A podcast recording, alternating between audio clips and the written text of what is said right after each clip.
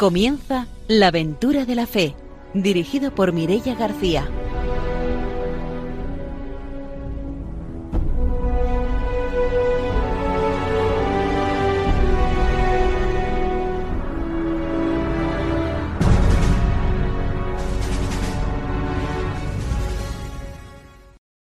Muy buenas noches, desde Radio María empezamos un nuevo programa de la aventura de la fe y como siempre empezamos saludando a nuestros colaboradores. Está con nosotros el padre don Arturo García, buenas noches.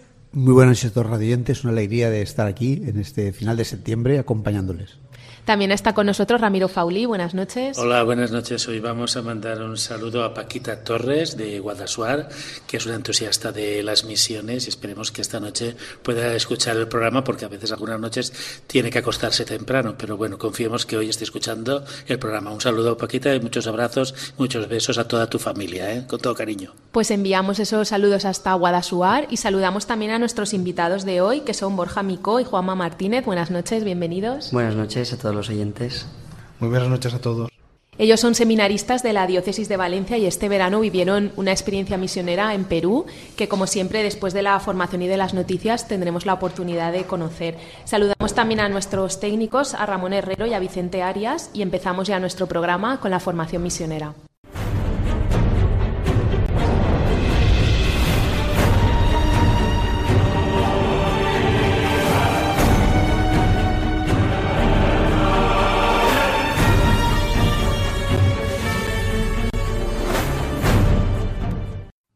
El padre don Arturo García nos trae la formación misionera. En efecto, continuamos con esta maravillosa eh, carta encíclica de San Juan Pablo II, Redentoris Missio, que nos habla pues, de manera tan completa de la misión. Y hemos empezado este apartado sobre la animación y formación del pueblo de Dios. Es muy importante que formar al pueblo de Dios como misionero, que ellos sean conscientes ¿no?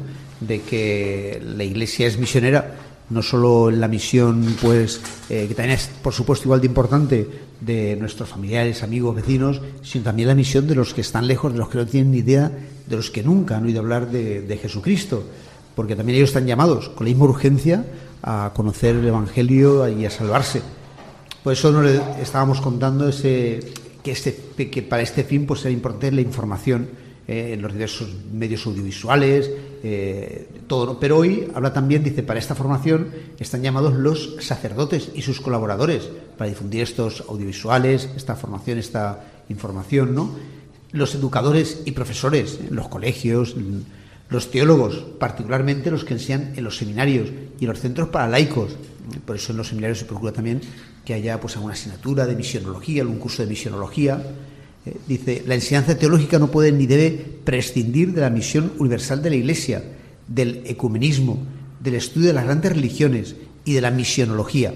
Conociendo las demás religiones es como podemos mejor aún anunciar el Evangelio y darnos cuenta de la urgencia que tiene el anuncio del Evangelio porque no tiene nada que ver eh, lo que creen en Dios de otras religiones con lo que queremos nosotros.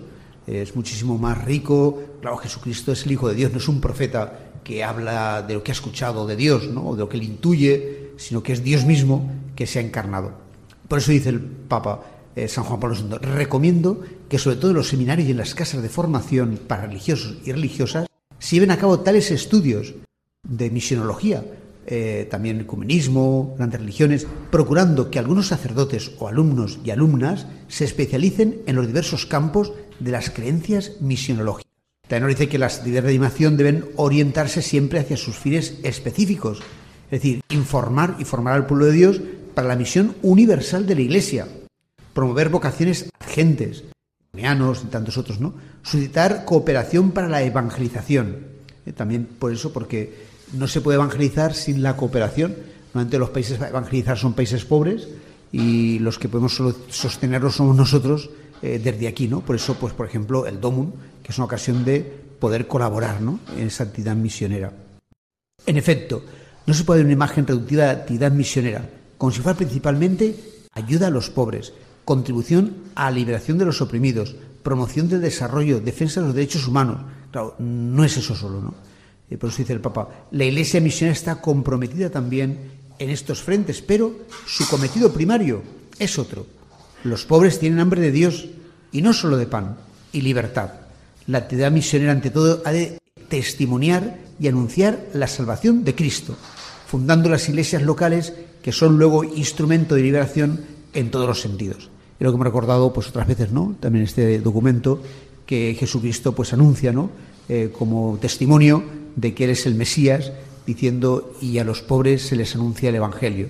Es decir, la mayor riqueza que tenemos y no podemos privar a los pobres de este anuncio, que realmente también es el que salva y el que más enriquece, porque el Evangelio te hace llegar a la plenitud del ser humano y esa plenitud también te hace, pues, ahí muchas veces la pobreza, de, de la miseria, que, que muchas veces no es porque esté en un lugar pobre donde no se pueda, no sé, cultivar la tierra o explotar los, mm, eh, los recursos, sino porque eh, no, no, tienen, digamos, pues como el estímulo, la ayuda, la, eh, lo que te puede dar Jesucristo, que, te, que es el único que puede hacerte, pues eso, eh, realmente pleno eh, como humano. Pues hasta aquí nuestra formación misionera de hoy. Nos vamos con las noticias.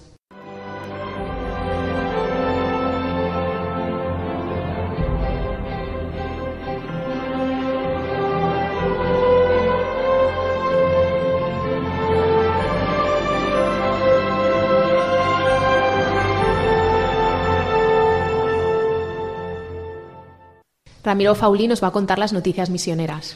Bueno, antes de anunciar las noticias, informar el fallecimiento de nuestro gran misionero Alexandre Lapont, ¿no? que estuvo más de 50 años en Zimbabue y tradujo, bueno, pues tantos textos bíblicos, la propia Biblia, su lenguaje, ¿no?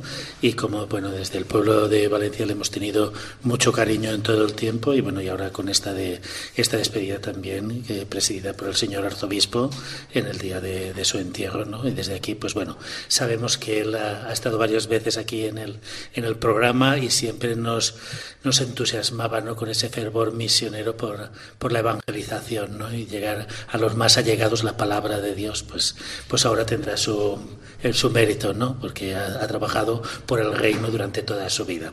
Bueno, pues además de esto, bueno, dos noticias que traigo hoy.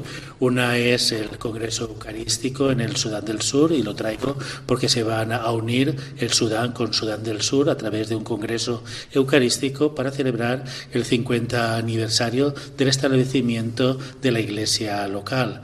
Así pues, tratan de hacer que las dos iglesias, los dos países tengan un solo cuerpo y una misma jerarquía en la cual estén unidos todos en este fervor hacia la Eucaristía. Asimismo, celebrar las bodas de oro de la implantación de la iglesia en, en este país y lo harán este año a partir del 26 de noviembre y culminará el 24 de noviembre del 2024. Así lo ha anunciado el portavoz de la conferencia episcopal de dicho país. Así pues nos unimos en estos momentos en que toda África está en muchas revueltas, pues hay un país que con la tranquilidad va a celebrar un congreso eucarístico y va a celebrar que la Iglesia se establece en ese país en unión con su país hermano, que es Estados Unidos, y ahora están separados, pero la Iglesia sigue unida bajo la fe de Cristo. Y la otra noticia es del evento que se va a realizar en Roma dirigido a jóvenes, que es el Toheder, que es el, encuentro del pueblo de Dios en Roma y que tendrá lugar el 30 de septiembre en la plaza de San Pedro e invitan a todos los jóvenes a incorporarse un poco en, en la línea de un estilo de oración al estilo de TC y que lo está promoviendo el movimiento Laudato Si. Así pues se invita a todos los jóvenes en la misma línea que se ha celebrado la Jornada Mundial de la Juventud a unirse bien a través de su presencia física en la Plaza de San Pedro, como también el realizar pequeños encuentros en algunas de las diócesis en unión con otros hermanos cristianos que no sean de confesión católica para propiciar también la unidad entre los cristianos y el respeto por el planeta en este movimiento de eh, recordando la encíclica Laudato Si. Así pues, estas dos noticias que son, digamos, de fervor misionero para esta época que ya nos acercamos al mes de octubre, en el cual ya anunciaremos el 22 de octubre que será la Jornada Mundial del Domun. Pues cerramos nuestra sección de noticias misioneras y nos vamos con la entrevista de hoy. Lo que todo el mundo ansía, encontrar la felicidad, muéstrame, muéstrame Dios, para lo que está hecho mi corazón. Es que es hacer uso pleno de mi libertad. Es un camino a que gaste. Que se basa en confiar. Es poner mi calendario en blanco y dejarte rellenarlo. Dios te. brillo.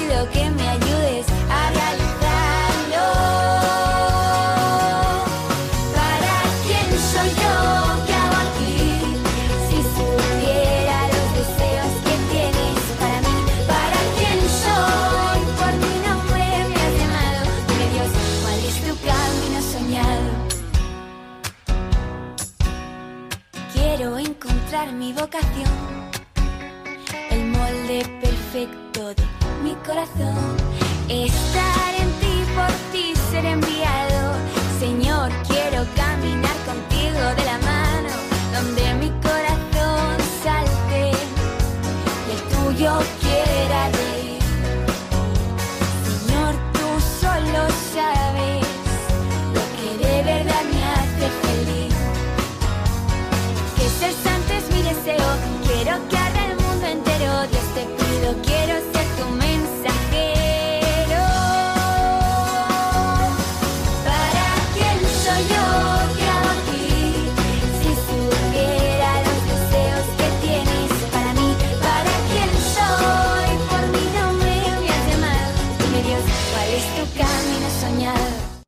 Esta noche vamos a entrevistar a Borja Micó y a Juanma Martínez, que son dos seminaristas de la Diócesis de Valencia, que el pasado, vir- el pasado verano vivieron una experiencia misionera en Perú. Buenas noches de nuevo.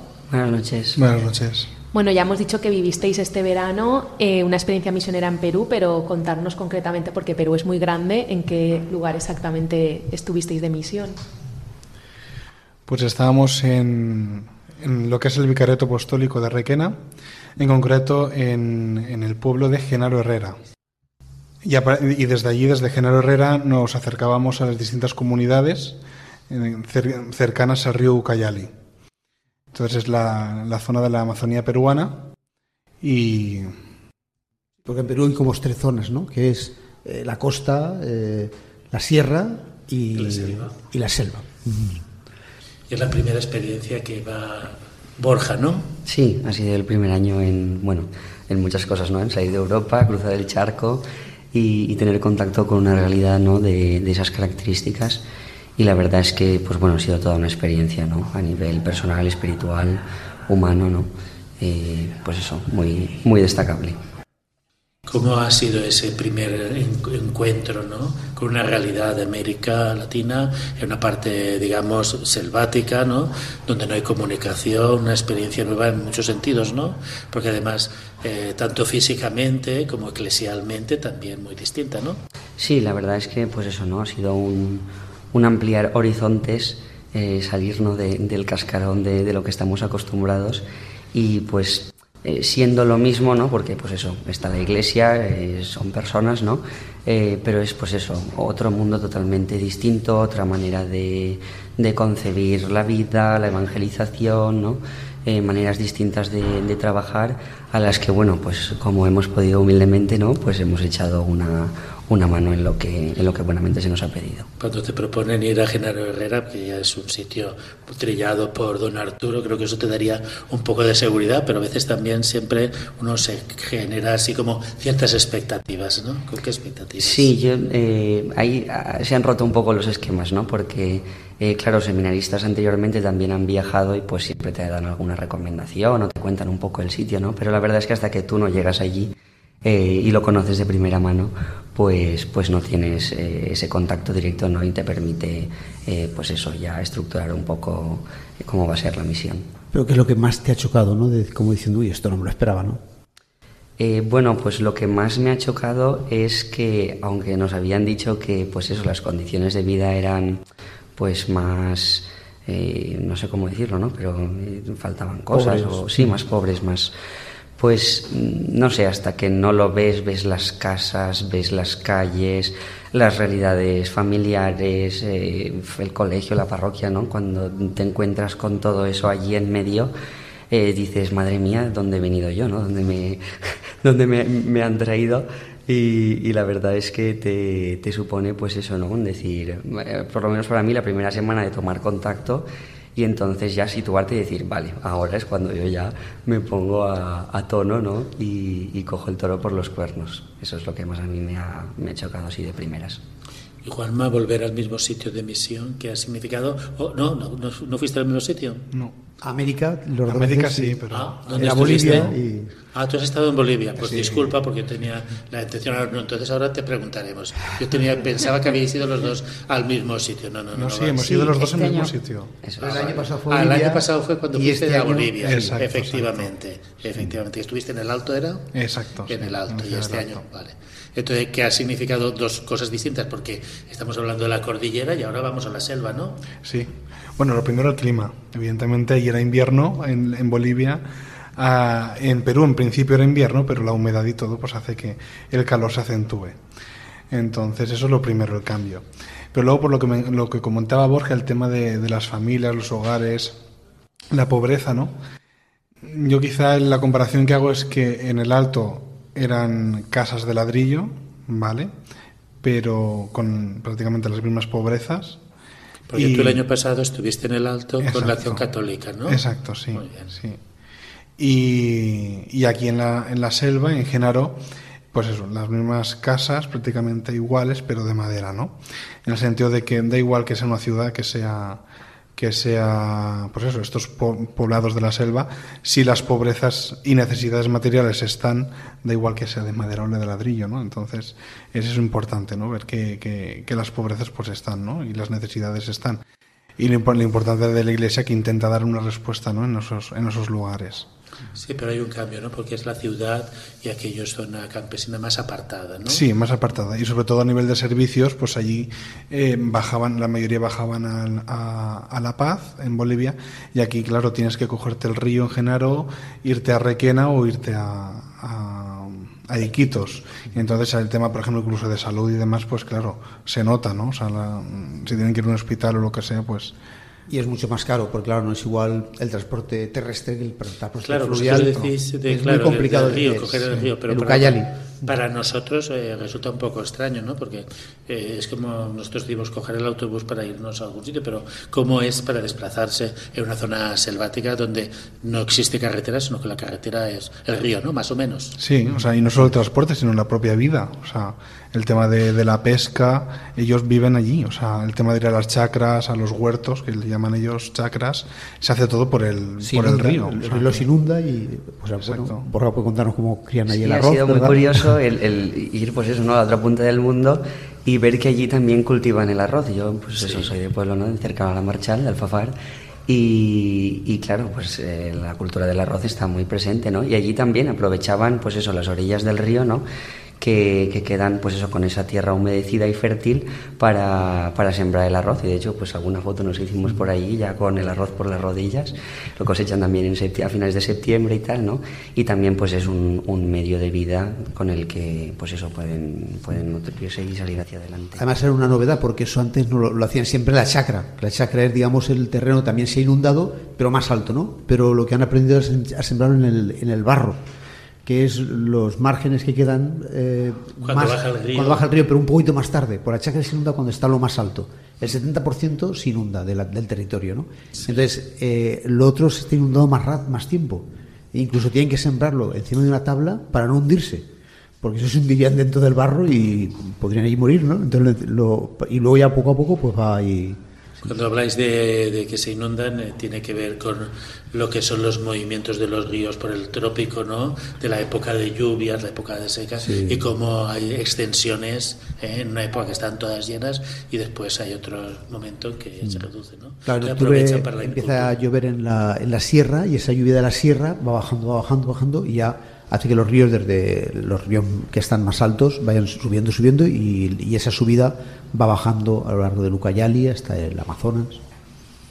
O sea que el Ucayali es un afluente del, Del Amazonas, sí, sí. Nosotros ju- justamente íbamos en el barco hasta Nauta, que es donde se forma el Amazonas con otro, con el Ucayali y otro afluente. El Magañón, que viene, Marañón, que viene de la parte ya de Ecuador. Y vuestra experiencia del contacto con las personas de Genaro Herrera, ¿cómo ha sido? Bueno, pues eh, yo destacaría primeramente con los niños, ¿no? Porque la verdad es que ha sido una gozada. Eh, hemos visto, pues eso, en esa sencillez, ¿no? Y en esa pureza, eh, pues hemos tenido eh, ese contacto con el Señor, ¿no? Porque la verdad que y, pues nos, nos han dado mucho. Mm, Se conforman con tan poco, ¿no? Salíamos por la noche a rezar el rosario todas las noches y, y cuando terminábamos ellos se venían con nosotros, ¿no? Eh, eh, esperaban que los levantáramos un poco en, en vilo que les diéramos una vuelta y volverlos a dejar en el suelo, ¿no? Y eso para ellos, bueno, era como si los hubieras llevado al parque de atracciones. Luego también eh, yo particularmente estaba en el colegio con ellos, Juanma estaba con los más mayores y don Arturo también, ¿no? Y bueno, ahí pues eh, yo tampoco soy profesor, ¿no? Pero bueno, he hecho lo que he podido y, y también pues eso, sobre todo también en el recreo, jugando con ellos, ¿no? Eh, pues te da mucho, te da mucho y, y la verdad que eh, pues eso, eh, aprendes a, a quererlos, ellos también te quieren un montón y, y te hacen pues eso, la misión mucho- muy llevadera. ¿El colegio es un colegio de la misión o es un colegio público que, al cual vosotros asistís? Es un colegio del Estado, lleva dos años, ¿no? Hecho. Nuevo, y sí. sí, y la Se verdad renovó. que está muy bien de, de instalaciones y sí, está funcionando. ¿Os permiten entrar? ¿No os ponen ningún problema? No, al contrario, incluso a veces lo- los profesores pues faltan un poco, ¿no? Entonces les viene bien que les hagamos el refuerzo, sí. Faltan profesores, entonces, pues, si vas, les ayudas a reponer. ¿Y cómo era un día vuestro allí? ¿Qué tareas hacíais? Pues lo primero era la, la Eucaristía, participamos en la Eucaristía en la parroquia y a partir de allí nos poníamos en marcha. Eh, Borja se iba al colegio de primaria y yo me iba al instituto de secundaria. Pasábamos allí la mañana, la mayoría, como ha dicho él, haciendo sustituciones de profesores. Y, eh, y luego ya, eh, cuando nosotros terminábamos, empezaba en lo que es la parroquia el comedor social, bueno, comedor parroquial, ¿vale? Para niños de, de, de la población. Y nada más terminaba la- el comedor, a las 3 teníamos la escuelita. Que, bueno, primero oratorio, la escuelita empezaba con oratorio que se encargaba don Arturo, y, y luego ya la escuelita de repaso para, para estos niños que, que acudían. Posteriormente ya... eh, Un poquito de deporte. un hacían los poquito de deporte, ocio, ocio educativo con ellos, deporte. Y luego ya nosotros cenábamos, Rezábamos bueno, vísperas. rezábamos vísperas, cenábamos y, y es cuando ha dicho Borja que nos íbamos a rezar el rosario con los chavales. Importante porque esa, eh, las horas son 12 horas de sol y entonces a partir de las 6 ya pues cenabas y a las 7 pues eh, el rosario porque no te daba más, o sea, porque el sol ya se había... Era de noche ya a las seis, Ya era ya, de noche, se- entonces- y a las siete de la mañana ¿Tenéis luz por la noche? Cuatro, Cuatro horas, horas. sí, de 6 a 10. Luego ya la luz de la vela. Eh, de las actividades que desarrollabais y con cuál os habéis sentido un poco más identificados. Bueno, pues eh, a mí desde, me ha ayudado mucho ¿no? Eh, participar en la catequesis porque pues al final es una evangelización directa, ¿no? Cuando estábamos allí con, con los chiquillos y con los jóvenes, porque hay catequesis de todo, de comunión, de bautismo, de confirmación, porque se bautizan un poquito más tarde, no nada más nacer, ¿no? Y, y también en la escuelita con el repaso, ¿no? Porque es verdad que en el colegio el rol de profesor a veces pues tienes que ser un poco más autoritario, ¿no? Y en la escuelita no, no era tan así, ¿no? Te permitía estar más cercano y luego pues jugar con ellos también, eh, pues hacía que fuera todo pues eso un poco más, más cercano, ¿no? Pero también creo que les llamó la atención, la, bueno, igual iba a decir algo Juanma primero, pero la, lo- la presencia de eh, sectas de iglesias evangélicas, ¿no? Que Sí, la verdad que, no sé, en un pueblo son 6.000 habitantes, ¿no? Pero digamos que en el núcleo, núcleo, pues unos 3.000 y pico. eh, está la iglesia católica y luego hay pues como 10 o 11, ¿no? Iglesias evangélicas. Era muy curioso porque en el colegio anunciábamos que había escuelita y que vinieran los niños, ¿no? Que estaban todos invitados. Pero ¿en cuál iglesia? ¿En cuál iglesia? Decíamos, en la que tiene la campana. Entonces sabían que era la iglesia católica, ¿no? Y, y por la noche cuando ibais a rezar el rosario me imagino que entréis en competencia con los cultos evangélicos que suelen ser pues bastante sonoros, ¿no? No sé si eso chocaba, no chocaba, porque ir por ahí y ver que la gente estaba con sus cultos, aquí pues, quizás es las iglesias más privado, pero allí lo hacen más, más en público, ¿no? Sí, allí prácticamente dabas dos pasos y tenías una iglesia. Creo que hay nueve en Genaro y una católica. Bueno, tenía, la, la parroquia también tenía una capilla en un barrio un poquito más, más aislado, en Herrerillo se llamaba. Y entonces sí que es verdad que sí, o sea, ellos tenían, y apa- aparte en días diferentes. Entonces a lo mejor eh, jueves eh, había una iglesia, viernes otra y así, ¿no? Y entonces hacían sus cultos, sus bailes, etcétera. De hecho, ellos, algunos de los jóvenes nos lo decían, ¿no? O sea, sobre todo los que venían al coro, eh, nos decían eso, ¿no? Que ellos, que ellos bailan, que tal, que por qué nosotros no bailamos. Preguntas así un poco obvias, ¿no? Para ellos. Y entonces, bueno, pues también es una ocasión para poder catequizar y poder enseñarles, ¿no? Eh, el tema también de los sacramentos, la importancia de la Eucaristía, ¿no? A estos jóvenes que tenían inquietudes, ¿no? Porque es verdad que eh, muchos también vienen por herencia, ¿no? De, la familia, por la transmisión de la fe, ¿no? Y entonces vienen a la parroquia, ¿verdad? Pero algunos es verdad que se cuestionaban eso, ¿no? ¿Y por qué ellos bailan y nosotros no? Y entonces algunas veces pues le- les decíamos, bueno, pues en la iglesia también se baila, o hay movimientos que también se baila, como en la renovación, los carismáticos, ¿no? Pues eso, o sea, que no hace falta... Entonces también le hablábamos de la importancia de la separación, ¿no? O sea, que la importancia de la unidad, quiero decir, ¿no? O sea, que eh, si usted si quieres bailar, pues bailamos. De hecho, después de, la de alguna adoración, eh, hacíamos, pues eso, un poco de convivencia con los jóvenes, ¿no? Para que vieran eso, ¿no? Que, que, que no hay ningún problema para, por bailar, ¿no? Y en la catequista había, había dinámicas iglesia, también, que hacían los catequistas, y Exacto, también exacto. bailaban y se movían y todo. sí. En algunos sitios, digamos, bueno, el hecho de, bueno, primero de la Virgen María, ¿no?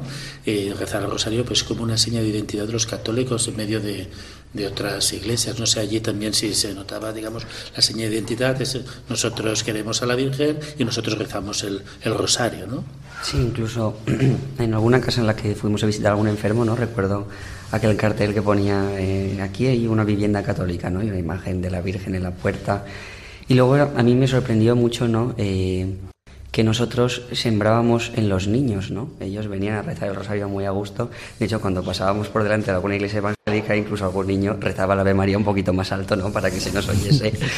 Pero eh, esa preocupación de sembrar en los más pequeños la teníamos nosotros, ¿no? Y, y es muy fácil, pues, por, por, por ejemplo, con, con el rosario, ¿no? O con, con la instrucción de los monaguillos para la misa, pues eso los demás no lo tienen ni lo aprovechan, ¿no? Se encargan un poco, pues eso, de ir a por los mayores, pero esa preocupación desde de sembrar en los más pequeños no, no está. Aquí, por ejemplo, rezar el rosario en los ambientes de niños y de jóvenes suena un poco extraño, pero en la misión como que parece como muy natural y muy normal. No sé si allí también res- resultaba... Sí, de hecho, por ejemplo, el año pasado falleció un joven de la parroquia y este año se hizo el aniversario y la familia nos pidió que, que fuéramos a, a su casa a rezar el rosario. Entonces sí que es verdad que es como una seña de identidad ¿no? de, de- del pueblo católico. ¿no? Y, eh, Y habían niños, habían jóvenes, Exacto. o sea que había de todo. Y, y, claro, es una población con, muy joven, con muchos niños. Es decir, por ejemplo, esos habitantes, pero tienen un colegio con 600 niños y un instituto con 500, que no van todos. Y es, es, un- muchos, sí, muchos jóvenes. Y sí, el Rosario, por ejemplo, este de, por ese difunto, pues habían pues también niños, todos los vecinos, eran pequeñitos, grandes. Y de hecho, por ejemplo, en una de las, de las casas que yo recuerde, habían, yo re- recuerdo pocas imágenes en las casas. Me refiero de, de alguna cruz o algo, ¿no? Pero recuerdo que en una de las casas había una, una milagrosa. Entonces, cuando fuimos a visitar a, a- a la señora a, a darle la comunión, Está enferma. tenía la, exacto, tenía la, la imagen de la milagrosa. Y el Entonces, rosario ahí en la mesa, sí, sí. Exacto. Y lo de Borja también vino conmigo porque fuimos a darle unción a un enfermo y luego fuimos a, a rezar eh, cómo por el difunto. Y, ¿Cómo es esa experiencia de entrar en esas casas que, bueno, que a veces no es tan, no es tan fácil porque, bueno, son casas que a veces al principio uno dice entro, no entro, las condiciones, pero sin embargo después parece como que la gente lo agradece mucho, ¿no? La presencia de un sacerdote, de una persona que va a hablarles de Dios o que les va a invitar a la oración, ¿no? ¿Cómo es esa entrada? Quizás aquí nos impone un poco más, pero allí como que fluye, ¿no? Sí, El allí Señor. la gente te, te recibe con los brazos abiertos, ¿no? Con lo mejor que tiene. Eh, te pide, pues eso, oraciones. A lo mejor, pues me acuerdo de una señora, ¿no? Que pedía oraciones por su marido que había fallecido un año. Rezamos allí, cantamos la salve y todo, ¿no? Y, y la verdad es que te, te impacta porque, porque son casas donde hay tanta miseria, ¿no? Yo mm, lo comparaba, decía, madre mía, el, el gallinero que tenía mi abuela estaba mejor, ¿no? Que, que muchas casas donde hemos entrado, donde estaban los enfermos, las camas donde, donde estaban, ¿no? Con el calor que hacía allí, pues la hija a lo mejor haciéndole aire o, ¿no? Y, y te impacta, te impacta porque, porque eso, ¿no? O sea, ves la crudeza, ves la realidad y en medio de todo eso, pues hacemos presente al Señor, llevábamos la comunión o rezábamos un responso, ¿no? Y, y la verdad es que la gente eh, lo agradece, pues eso, sabiendo y siendo consciente de lo que le has llevado. La atención, es decir, son casas eh, es verdad, amplias, abiertas, donde mucha gente se junta, ¿no? Y por ejemplo, cuando muere alguien, pues ahí va todo el mundo acude, ponen en la puerta bancas para que la gente se siente, bancas dicen allí los bancos, ¿no? Y luego por los niños, los niños están ahí, pues eh, rezando por el difunto y al lado del, del difunto, ese- pues con mucha naturalidad. Ese es un tema que choca bastante, ¿no? Porque aquí parece como que el tema de la muerte lo apartemos de lo, lo que es la infancia. Sin embargo, allí los niños, digamos, que andan, entre comillas, jugueteando con el ataúd en medio, ¿no? Y sin entre comillas, yo recuerdo cuando fuimos a un velatorio, ¿no? Eh, Con el difunto allí presente, me sorprendió mucho eso, ¿no? O sea, estaban pues allí dos chiquillos delante de, del difunto, estaban jugando y bueno, también las gallinas por allí pasando y, ¿no? Era una escena muy, yo pues eso, parecía pues de aquí, pero hace pues a lo mejor 80 o 90 años atrás, ¿no? Y allí eso, pues eso, se vive con, con mucha naturalidad. Me acuerdo que, que la hermana Estela, ¿no? Con la que también hemos compartido la misión, me decía, dice, aquí no, no tiene nadie miedo a morir, ni los niños ni los mayores, ¿no? Es algo que forma parte de la vida y lo tiene muy asumido y muy integrado.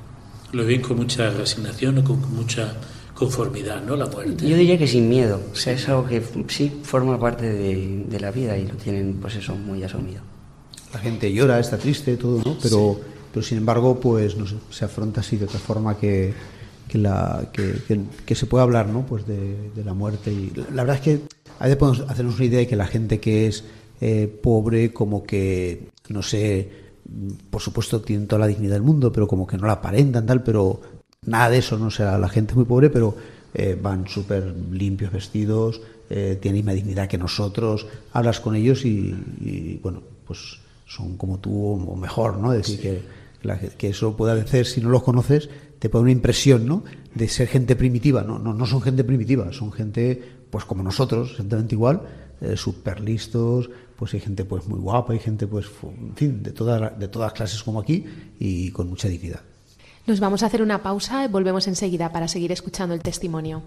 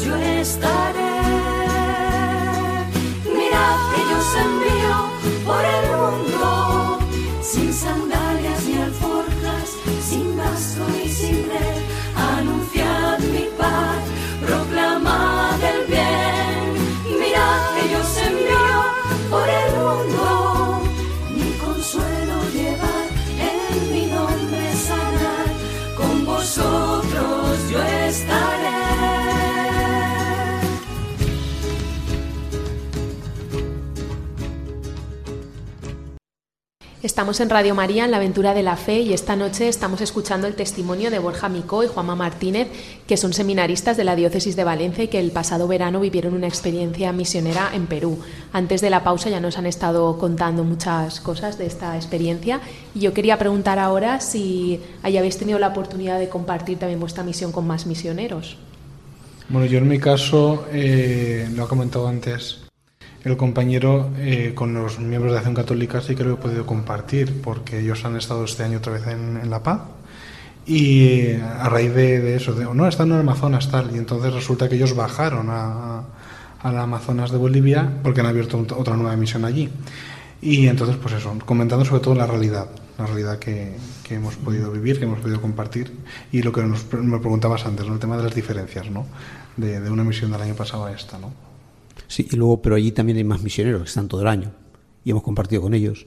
En Genaro Herrera. Las hermanas, el Ah, sí, padre, claro, ¿no? sí, el padre. Sí, allí compartimos con, con eso, con el hermano Antonio, ¿no? franciscano, natural de Picassent, y, y dos hermanas, la hermana Pilar y la hermana Estela, eh, que vamos, pues eso, sin ellos no, no podríamos eh, haber salido adelante, ¿no? Porque las hermanas, gracias a Dios, pues nos hacían la comida y de eso que no nos teníamos que preocupar, y el padre pues también nos echaba una mano, ¿no? En todas las tareas de la parroquia. Y nos acogía en su casa también, Sí. del padre, está ahí todo preparado. siempre en todo dispuesto, ¿no? Y la verdad que te sorprende mucho porque no sé las hermanas, pero me acuerdo del padre que llevaba allí como 20 años, ¿no? En, en la misión. Sí, las hermanas también, la hermana mm, Pilar también lleva mm, 36, años y la hermana Estela 14 o no sé. Y te, te choca, ¿no? Ver como, como gente, pues eso, ha dejado su tierra, su casa, ¿no? Y está allí, pues, un porrón de años dando la vida por el Evangelio. Claro, estas experiencias serían imposibles si no estuvieran allí unos misioneros, Sí. que son los que realmente todo el año están y los sostienen. Tú vas allí y ya te habrán preparado todo, te acogen, porque claro, ir a un sitio donde no hubiese nada de esto sería muy difícil para tú buscarte la comida, para tú buscarte las cosas, para estar allí Y con cierta seguridad. con las personas, Claro, la relación. claro. Ya vosotros vais de parte de la parroquia, la Sí. gente recibe, sabe. Claro. Y, no, y luego ellas, pues, no dicen esto hay que hacerlo, esto no, te corrigen, tal. Y luego ya hay una, una estructura y una actividad ahí misionera, a la que nosotros nos sumamos y nos incorporamos, que, que si no, pues sería muy difícil, ¿no? Que es lo que nos ha pasado con, pues, también hemos visitado también eh, algunos poblados de la, de la selva, porque está esa parroquia, pero de esa parroquia dependen también como 27 poblados. Es decir, y no se pueden ellos contar la experiencia ¿no? de los que hemos ido, cómo eran cada uno ¿no? y qué situación había.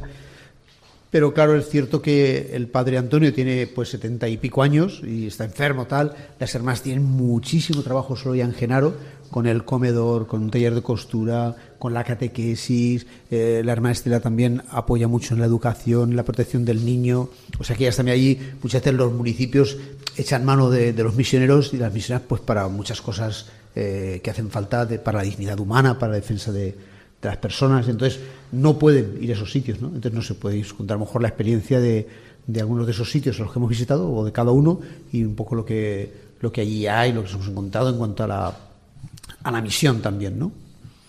Pues hay un poco de todo en estas comunidades. Eh, comunidades que, por ejemplo, se reúnen todos los domingos. Estoy pensando, por ejemplo, en Bagazán, que era el antiguo género Herrera, por así decirlo, es donde pasaba el, el río. Entonces ahí toda la vida va alrededor del río. Si el río ya no pasa, pues entonces la actividad... Cae en desgracia el pueblo. Exacto, el, comercio, todo. Entonces, eh, por ejemplo, allí sí que es verdad que hay una comunidad relativamente fuerte, ¿no? Donde el animador hace todos los domingos la liturgia de la palabra, ¿no? O sea, la catequesis, etcétera. Una vez al mes va el Padre Antonio allí. Exacto, se celebra allí la, la misa. Hay otras que en cambio a lo mejor solo se...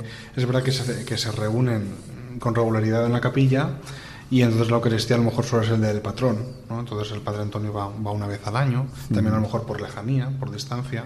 Claro, como en Flor de, de Castaña y también en, en, enfrente, ¿no? También En tenían. Sapuena también. Sapuena, sí. Hay allí también hay animadores. O este animador que conocimos, no fuimos a su comunidad, pero conocimos a un animador que vino a la misa de, mm, de Bagazán.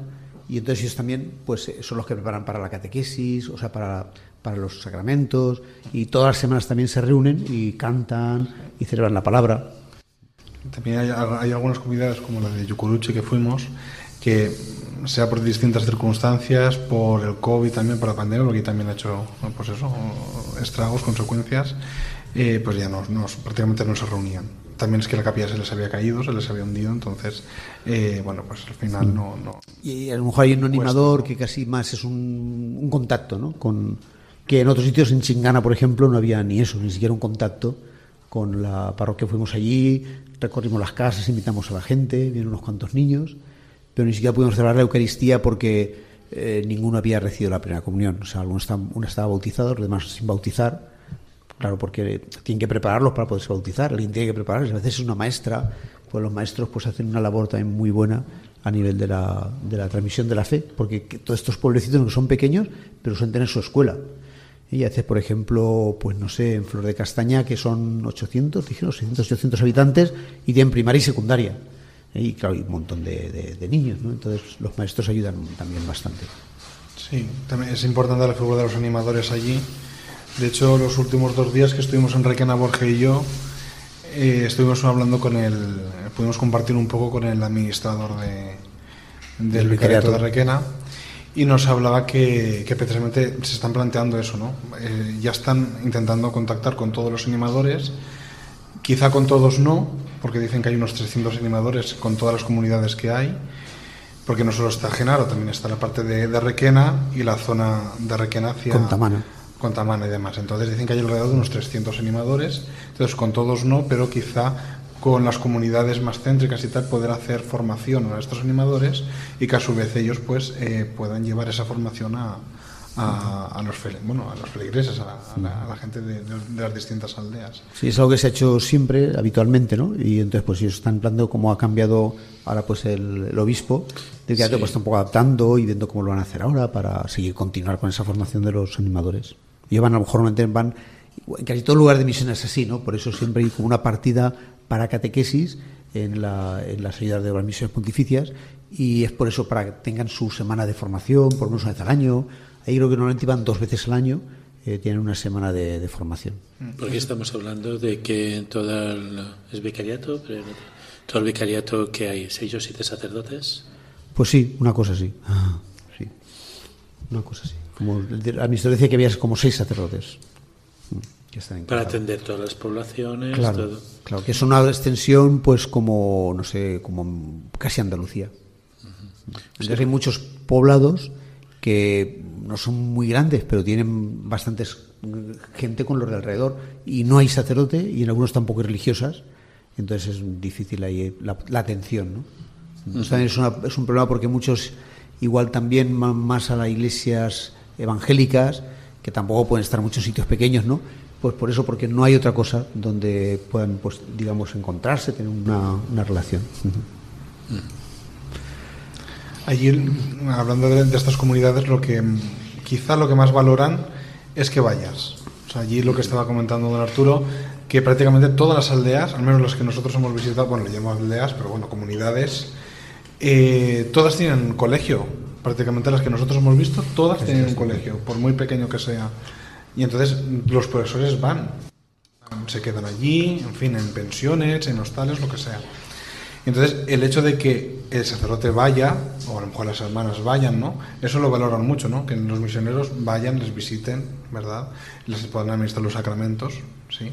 Entonces es curioso, ¿no? Porque el Estado hace lo posible por estar, los profesores hacen lo posible por estar, y los misioneros también, pero es verdad que son pocos Y no llegan. los vamos viendo, o sea que entonces, pero eso es lo que ellos más valoran. A veces pensamos, bueno, pues juntamos tres o cuatro comunidades, pues a lo mejor, por ejemplo, en Genaro y hacemos una convivencia tal. Ya, pero es que hay que mover a la gente, se tienen que subir a, a los barcos, subir a los barcos cuesta dinero, porque claro, Y no poco, sí, sí. No es barato. Para ellos el transporte es, caro y nosotros también, o sea, nos tenemos que ir con la lancha y muchas veces el vicariato no puede ir a tantos sitios porque no hay dinero para el combustible. Claro. Incluso el último día tuvimos que ir dos horas más tarde porque no encontraban combustible, por ejemplo. O sea que las dificultades son muchas. Es decir, de hecho, muchos de ellos, en vez de viajar en el rápido, viajan que a lo mejor tarda cinco horas en llegar a Iquitos, van en otro que tarda 20 horas porque es más barato.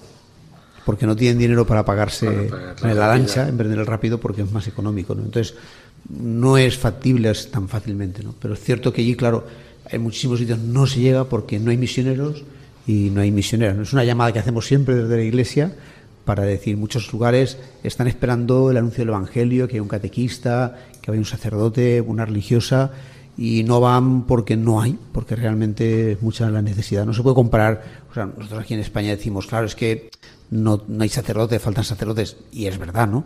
Pero bueno, no se puede comparar con, con lo que pasa allí, ¿no? Que es mm, muchísimo más sangrante y más grave. Ni de lejos, a mí me ha ayudado mucho eh, eso, ¿no? valorar también pues lo que tenemos aquí, ¿no? Eh, también pues eso, en el tema espiritual, ¿no? De que tenemos una parroquia tan cerca de casa y muchas veces con, con misa diaria, ¿no? Por ejemplo, en mi caso, y allí es que pues eso, había comunidades que no había ido el sacerdote a celebrar en, en- Seis en años, a lo mejor, años. claro, sí, sí, Y sí. te hace Con plantear la muchas pandemia- cosas, ¿no? Pero también es sorprendente ver la, la viveza y la fuerza ¿no? con la que se mantiene la fe en, en esas comunidades, ¿no? que el animador pues se desgasta para que, para que eso así sea y, y llevan pues eso, un registro de pues estamos preparando tantos para bautizar, eh, apúntalos en el registro que estos ya están, no sé cuántos, ¿no? O sea, se, se hace todo lo más ordenado posible y, y se procura por mantener eh, eso, ¿no? la, la, la fuerza, la viveza de, de la fe. Sí, en Yucuruchi, por ejemplo, cuando fuimos a este poblado, pues no, el animador no había entendido o no, quiso entender, no decir que iba a haber misa, porque claro, tantos años sin haber misa, sin capilla, y nosotros fuimos por todas las casas anunciándolo, y que así como una calle así larga, y bueno, nos sorprendió porque sí, vino la gente para, para dentro de una hora, y dentro de una hora pues estaban allí, bien vestidos, arreglados, pues unas cuantas familias, mamás, con los niños, algún señor, y le dijeron, oh, que hoy, ah, sí, sí, este sí que va a venir, le avisaban. Y, y, sí, un grupo a lo mejor de 18 o 20 personas, de repente, para participar en la misa, que además pues eh, sabían cantos, o sea que aún habiendo mucho tiempo, pero a veces oyen cantos en la radio y tienen también una, cierta eh, formación religiosa, ¿no? Sí, allí por ejemplo vimos, se veía muy bien la diferencia de los años que el sacerdote no había estado. Estaba la, la pues quizá las madres, ¿no? Que, que sí que sabían los cantos, sabían más o menos responder, porque hasta, hasta ellas nos decían, es que estamos recordando, ¿no? Porque, a veces Se olvida la respuesta, olvida claro. responder de, las- las respuestas De la misa, sí. Luego estaba algún, algún joven, ¿no? Que sí que, sí, a lo mejor había tomado la comunión y tal, ¿no? Pero luego lleg- llegábamos a los pequeños, ni bautizados, ni nada. Y entonces es curioso, ¿no? O sea, es el, el- el- el tiempo que no se, por así decirlo, el tiempo que no se evangeliza, el tiempo que no se catequiza, es tiempo que ya no, no, no va a volver. Entonces ahí la importancia de la gente mayor pues es muy importante. Pero sí que es verdad que si están en cierta entre comillas abandonados, ¿no? Pues claro, todo eso se va perdiendo. Entonces por eso es la importancia que decía don Arturo de Estaba Toribio, que tenía 14 años, y, y claro, pues el pobre no estaba ni bautizado, porque pues no, a lo mejor no había estado en misa, a lo mejor de muy pequeñito, pero, pero nada.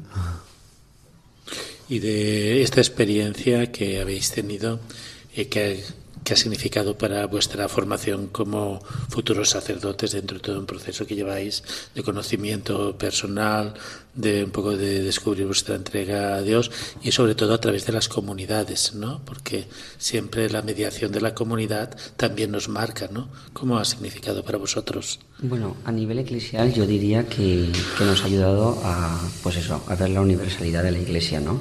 A conocer, eh, pues, otro tipo de Iglesia que, que está allí, que, que se mantiene, que lucha por vivir y que, y que necesita, ¿no? De, de nuestra ayuda y ver, pues eso, que la Iglesia es católica y que llega hasta el último rincón del mundo, ¿no? En ese aspecto eh, ha sido un, un abrir horizonte. Y luego, pues a nivel personal, a mí me ha ayudado mucho ¿no? a, a ordenarme, en el sentido de cosas que tienen importancia, ¿no? pero que yo a veces pues me las tomo muy a pecho o pues eso para mí suponen un, un problema y el, y el mundo se tiene que parar, ¿no? pues a dejarlas en un segundo plano y decir, estos son los problemas de verdad y, y esto es lo que tiene esta importancia y lo demás no, ¿no? Entonces eh, tú estás llamado a, a entregarte y, y hay cosas, pues eso, que tienes que, que vienen y tienes que capearlas y ya está, y ya te preocuparás por lo que te tengas que preocupar, ¿no? Y dificultades que tuvisteis, no sé, pues de adaptación, de. Del, no sé, para. No sé, cuando llegamos nosotros, pues estamos acostumbrados a unas cosas, ¿no? Y nos, nos cuesta un poco. Eh, algunas cosas para la vida diaria, ¿no? Que también hay que superar, que es verdad que eso gente le puede echar para atrás, pero creo que al final pues vale la pena, ¿no? decir, no sé, en, en alimentación, en no tener luz todo el día, en, en tener el calor, hizo un calor pues más que incluso que otros años, que era muy insoportable, no sé. Incluso había insectos a veces y todo. Yo, por ejemplo, el tema de los insectos lo he visto. Porque el año pasado en La Paz, tan altos no había nada, yo vivía tan Claro, feliz. tanto frío. Sin mosquitos, sin arañas, sin cucarachas. cucarachas. Eh, vamos, todo esto es lo que hemos tenido en la selva. Pues claro. Y a veces tenías todo cerrado, los mosquitos, bueno, ¿dónde, ¿de dónde ha salido esto? Entonces, curioso. La calor igual, porque está platana, o sea. Entonces, vamos, eh, lo que puedes hacer aquí en España, yo qué sé, cuando vinimos igual, ¿no? Eh, íbamos arrastrando las maletas en Madrid y tal, cuando, ya para venir a Valencia, y dijimos, esto si lo hubiéramos hecho allí no hubiéramos podido, porque claro, la calor que hace, pero bueno, bien, eso al final por ejemplo, las distancias, ¿no? Eh, me acuerdo que el trayecto de, de Madrid-Valencia se me hizo en nada. O sea, primero por estar cansado y segundo porque, claro, tres días viajando, pues ya, nada. Y, o si no, y, o el mero hecho de, de- de ver que la gente allí, para desplazarse, claro, para ir a la, a la ciudad de Quitos, a un hospital, claro, Cinco horas. necesita cinco horas. Sí, sí. Cuando fuimos a Yucuruchi fueron tres horas para ir y tres para volver. Solo dieron una aldea de allí. Entonces aquí a lo mejor, pues el tema del ministerio, ¿no? Hay, un, hay algunos seminaristas o tal, tenemos miedo de los pueblos, los famosos pueblos de, de Valencia. Esto no tiene nada que ver, o sea, el Rincón de Ademuz, algunos tienen miedo del Rincón de Ademuz, ¿no? O de la Valle de la Gallinera, o, o de Muro de Alcoy, sobre todo los que somos más de ciudad, eh, quiero decir. Pero, vamos, nada que ver, si con la autovía enseguida estás, en dos horas estás en, en- El último pueblo, más- sí, sí. más lejos de Valencia, ¿no? Y con infraestructura, no sé, con lo que sé, con una buena casa, en, en comparación, quiero decir, ¿no? Con electricidad, con combustible, ¿no? O sea, yo qué sé, allí. Con tu coche, ¿no? Con- Exacto. Hay comodidades que lo que decía Borja, ¿no? Que dices, bueno, pero es que no, no se puede comparar. Las distancias, el nivel de vida, o sea, no se puede comparar. Pero bueno, todas esas adversidades nos las hemos tomado con humor, ¿eh? Sí, claro. Sí. Claro. La alimentación también pues es distinta, no se puede comer todo lo que hay aquí. Exacto. La pobreza siempre nos impacta, ¿no? Y siempre nos cuestiona, ¿no? Sí, la verdad que te hace, pues eso, ¿no? Eh, ver de dónde vienes, agradecer lo que tienes y, y sobre todo también plantearte mucho, ¿no? Por el que tienes enfrente. Nosotros lo decíamos muchas noches, ¿no? Cuando se terminaba el día y de este chiquillo, del otro, tal, ¿no? O sea, ¿qué será el día de mañana? Porque aquí, eh, en el pueblo, mucho, mucho futuro no es que haya, ¿no? Deben de ir a la ciudad, también la parroquia pues tiene algunas becas, ¿no? Para algunos estudiantes del colegio y gracias a eso pues pueden tener una carrera, pero claro, todos tampoco van a, no sé, es, es pues eso, ¿no? Te hace pensar y ponerte en su piel y decir, madre mía, el día de mañana, ¿no? ¿Cómo van a, con lo fácil que lo tengo yo y ellos, ¿por qué no, no? Sí. Y aparte también de las carencias materiales, a veces carencias afectivas, de proyecto de vida, de sentido de la trascendencia, ¿no? Un poco de futuro. Sí, allí, por ejemplo, el tema de muchos jóvenes te lo dicen claramente, yo quiero salir de aquí, pero no puedo. ¿no? Profesores también, yo quiero salir, pero no puedo. Pero sí que es verdad que hay gente que o sea, vive allí, eh, tienen, ya se han hecho su vida allí, sobre todo la gente más mayor, ¿no? los fundadores que le llaman del pueblo. ¿no? Y entonces yo pienso que al final es una manera de, de- de sobrevivir. Es decir, pues si no tengo mi casa, tengo mi, quizá mi chacra, ¿no? Y puedo, ¿no? Y que, que realmente ellos han mejorado también, ¿no? Porque en estos años han mejorado mucho. Pues ahora tienen luz que antes no tenían, pues ahora tienen esto, no tenían, tienen colegio, tienen... Lo que me impresiona siempre es la dignidad de la gente, ¿no? Te encuentras con gente súper buena, súper... que aquí mismo podrían estar perfectamente. Y muchos niños, muchos jóvenes que, que son como los de aquí, realmente. Sí. O sea, que en esas circunstancias y sin embargo están igual que, que aquí con toda su dignidad, con toda su inteligencia, con sus capacidades, no sé, de cantar, de tantas cosas que hacen del deporte, que hacen, les gusta mucho el deporte, el fútbol, es decir, el- el- Y, lo- y los acogedores, ¿no? Que son. sí, sí, sí, sí, acogedores y, y yo- creo que también muy educados, es decir, no, son nada insolentes, no son jóvenes, pero yo creo que eso quiere ayuda a la pobreza en que valoren todas las cosas, le regalas cualquier cosita, un rosario y bueno, les regala el rosario, pues todos quieren el rosario, lo llevan, lo guardan, un niño y es para ellos un tesoro. Pues con estas reflexiones llegamos ya al final de nuestro programa de hoy. Muchas gracias por haber estado esta noche con nosotros. Despedimos a nuestros invitados, a nuestros colaboradores y les recordamos que en la aventura de la fe volveremos dentro de 15 días.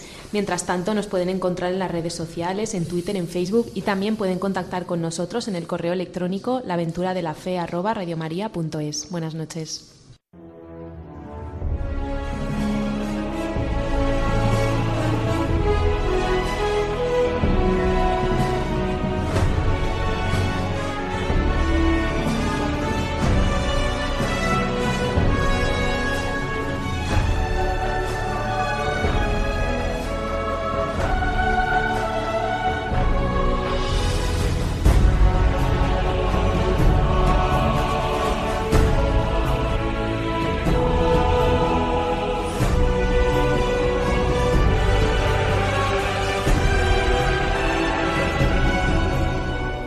Han escuchado en Radio María La aventura de la fe dirigido por Mirella García.